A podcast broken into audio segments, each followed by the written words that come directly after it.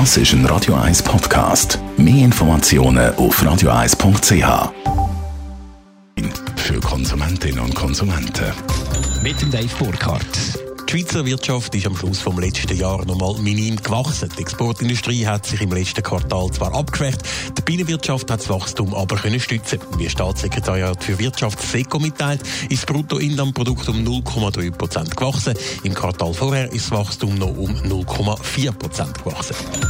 Die Mieten im Grossraum Zürich sind auch im Februar weiter angestiegen. Wie Scout24 in der Mitteilung schreibt, sind die Mietenpreise in Zürich im Vergleich zum Vormonat um 0,7 Prozent gestiegen. Günstiger wohnt sich sitzt im Tessin oder in der Ostschweiz. Dort sind die Mieten um 0,6 respektive 0,9 Prozent gesunken. Schweizweit gesehen haben sich die Mieten im Februar im Vergleich zum Januar aber kaum verändert. Der Schokohersteller Lind und Sprüngli hat im letzten Jahr mehr verdient, und zwar 5,1 Prozent oder 512 Millionen Franken.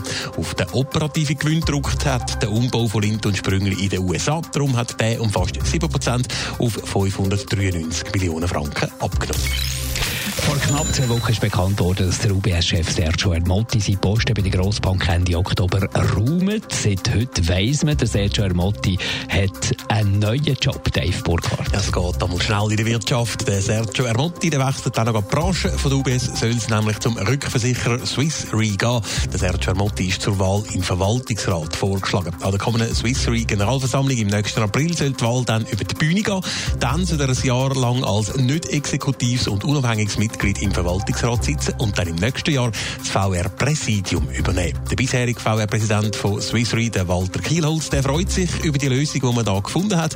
Mit dem Sergio Ermotti sei eine reibungslose Nachfolge nämlich gewährleistet. Wenn er pensioniert würde, lässt er sich in der Medienmitteilung zitieren. Dass der Sergio Ermotti Branche wechselt, ist nicht unbedingt zu erwarten gewesen.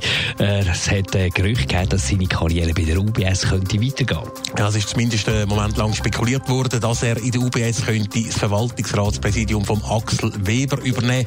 Aber dazu kommt es jetzt offenbar also nicht. So wie es aussieht, geht dem Sergio Ermotti seine Zeit bei der UBS also im Oktober tatsächlich zu Ende.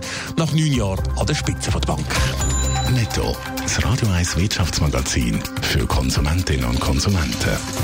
Zum Nachlesen auf radio1.ch.